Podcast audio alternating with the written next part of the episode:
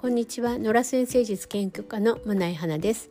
さて今回は美容と健康にいいものシリーズの、えー、伊手座さんの回ですね。で、まあ、体にいいものっていうのは、まあ、アセンダントの星座でわかると。太陽星座ではなく、まあ、アセンダントの星座と。で今回はこのアセンダントの星座が、まあ、伊手座の方ということになりますね。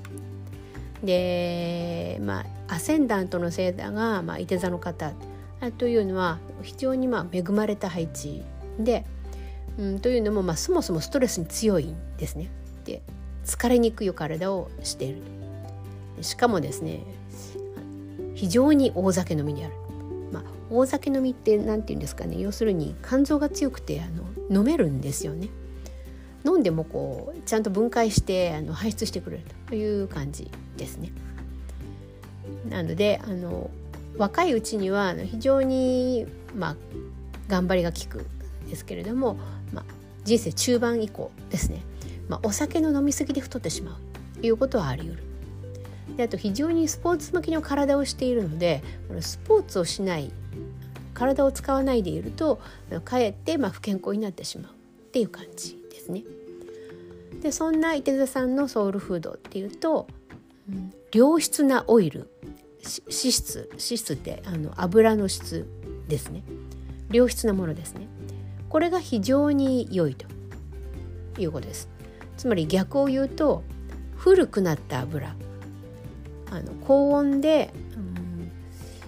焼成された食べ物、まあ、いわゆる揚げ物ってやつですけどなどが良くないですね。なので基本的にはそのそうですねオリーブオイルとか、まあ、米油とか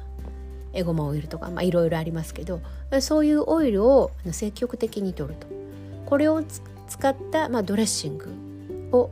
まあ、できるだけ手作りされるといいかなと思いますね。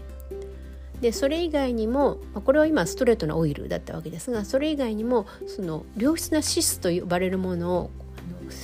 含んでいる食べ物例えばアボカドとかあと魚の、まオイルを取るということがされると伊手座さんの体というのは、ま健康で美しく保たれるということになりますね。今回はここまでです。伊手座さんいかがでしたでしょうか？また次回お聴きくださいね。